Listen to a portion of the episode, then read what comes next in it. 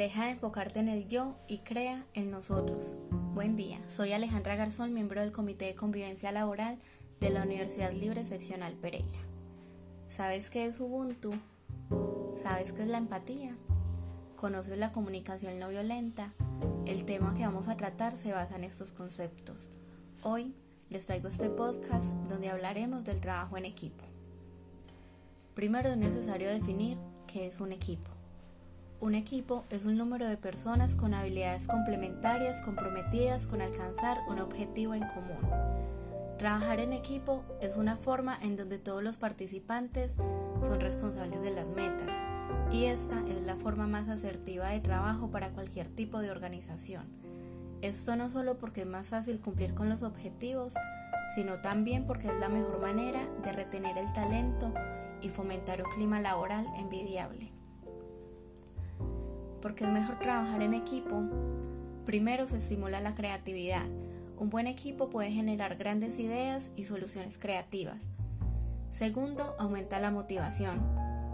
En un momento de debilidad, el pertenecer a un equipo te ayuda a motivarte por cumplir los objetivos y siempre habrá alguna persona que te anime a seguir adelante. Tercero, se desarrolla la comunicación. El poder compartir diferentes opiniones ayuda a que la comunicación sea mucho más directa y fluida. Esto también mejora el clima laboral. Cuarto, aumenta la eficiencia. Que existan diferentes roles y habilidades que se complementen nos permite alcanzar las metas de manera más rápida. Un buen trabajo en equipo hará que aumente la productividad. Quinto, mejora el sentido de pertenencia. Y es importante cuando una persona se, siente parte de un equipo porque se compromete realmente con alcanzar el objetivo en común. Esto disminuirá la rotación del personal y hará que haya más lealtad hacia la empresa. Al inicio del podcast pregunté, ¿sabes qué es Ubuntu? Ubuntu es yo soy porque nosotros somos. Ubuntu es una regla ética o filosofía sudafricana enfocada a la lealtad con las personas y a su manera de relacionarse. La palabra proviene de las lenguas Zulu y Sosa, donde el dicho popular Umuntu, Nigumuntu, Nagumuntu, que en Zulu significa una persona es una persona a causa de los demás. Ubuntu es visto como un concepto africano tradicional. Al ser una palabra que abarca muchos aspectos, creo que una buena manera de explicar su significado es mediante un cuento que ya otros contaron antes. Un antropólogo que estudiaba los usos y costumbres de una tribu en África del Sur propuso un juego a los niños del lugar. Consiguió una buena porción de frutas y dulces que trajo de la ciudad y los colocó en una cesta bajo un árbol. Llamó a los niños y les dijo que aquel que llegara corriendo primero al árbol ganaría el cesto con frutas y dulces. Cuando el antropólogo dio la señal para que corrieran, inmediatamente los niños se tomaron de las manos y corrieron juntos hasta, hasta la cesta. Entonces todos se sentaron y repartieron los dulces y disfrutaron de las frutas. Cuando él les preguntó por qué fueron todos juntos, si uno solo podía haber ganado toda la cesta, ellos respondieron, Ubuntu, Ubuntu, ¿cómo uno de nosotros puede estar feliz si todos los demás están tristes? En definitiva, podemos aplicar esta filosofía al trabajo en equipo.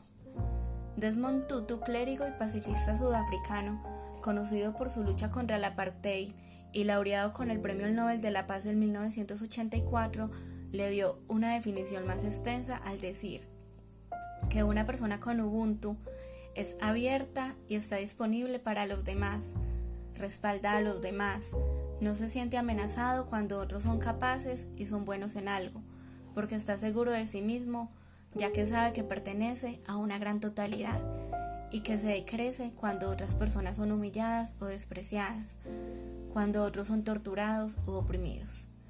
Nelson Mandela, líder emblemático de la lucha contra el sistema político del apartheid, en una entrevista realizada por Tim Modis, cuando le pregunta qué es el Ubuntu, Mandela contesta que en los viejos tiempos, cuando la gente recorría el país, al parar en los pueblos, no hacía falta que preguntaran por comida o agua, cuando la gente los veía, la gente les daba comida y agua. Mandela hace hincapié en que Ubuntu no significa que la gente no debe mirar para sí mismos, sino que la cuestión es si ellos van a hacer algo que permita que la comunidad mejore. Para él, estas son cosas importantes de la vida, y en sus propias palabras. Si nosotros como personas podemos actuar así, es algo muy valioso que debería ser preciado. Por lo tanto, después de las palabras de estos personajes, vemos que es una forma de pensamiento alejada del, individualismo, que aboga por el trabajo en equipo, el respeto y la honradez. Además de incluir la confianza, el compartir, la comunidad, el cuidado, en definitiva, una palabra con mucho significado. Ese es el espíritu de Ubuntu. Las enseñanzas del Ubuntu sin duda son beneficiosas y aplicables también en otros lugares del mundo, tanto en la vida cotidiana como en la búsqueda de soluciones alternativas a los retos que presentan los tiempos actuales. Los invito a ser parte de la filosofía de Ubuntu para una mejor sociedad. Esta filosofía lleva al trabajo en equipo, ofrece un marco de referencia desde la actitud de celebrar juntos los éxitos y compartir entre todos los fracasos, vistos como oportunidades de aprendizaje, del respeto por las opiniones de los otros, de la confianza y la colaboración sincera, trabajando desde lo que nos une, utilizando nosotros en lugar, en lugar del yo. Trabajar en equipo implica, implica juntar varias personalidades para llevar a cabo un proyecto u objetivo. En este sentido, trabajar en equipo es un esfuerzo de todos los miembros. Y por eso vamos a hablar de la empatía ya que para un buen trabajo en equipo necesito generar empatía con los demás integrantes de este. ¿Qué es la empatía? Es la sintonización automática del campo del otro, es decir, es poder percibir lo que él o ella sienten, comprender el sentimiento y la necesidad del otro. Es poder conectarme con la otra persona. ¿Cómo? Escuchando, entendiendo, acompañando. Cuando escuchamos y entendemos otros puntos de vista, los de otros compañeros, no valoramos solo nuestras ideas, sino que asumimos que las de cualquiera son válidas y son realmente efectivas. Si somos empáticos nos resulta más fácil trabajar por un objetivo común a pesar de que no haya prevalecido mi forma de ver las cosas. Para mejorar esta habilidad y que generemos un buen trabajo en equipo, les recomiendo las siguientes claves para ser más empático. Primero, tómate el tiempo necesario para conocer a tus compañeros de trabajo. Segundo, trata de ponerte siempre en el lugar del otro. Se evitan malos entendidos. Tercero, practica la escucha con intención de entender al otro. Cuarto, parte de la base de que tu forma de ver las cosas es única, es decir, cada uno tiene su propio punto de vista y todos son válidos y respetables. Quinto, entrena la capacidad de entender tus propias emociones. Así te dará cada vez más fácil entender la de los demás. Sexto, enfócate en comprender al otro en vez de, juzgarlo. Otro factor que hace importante en el trabajo en equipo es el arte de comunicar, donde primero debo revisar mis necesidades, escucharme a mí mismo para poder atender las necesidades de los demás, por ejemplo, si hay una situación en la que no me siento cómoda, debo comunicarle esto a la otra persona y buscar una solución. De esta forma podemos establecer una comunicación confiable con los miembros del equipo. Otro ejemplo es, alguien del equipo viene y me dice, hoy me sentí incómoda en esta reunión cuando alguien hizo este comentario. Lo que podemos hacer es responder, ¿y por qué te sentiste incómoda?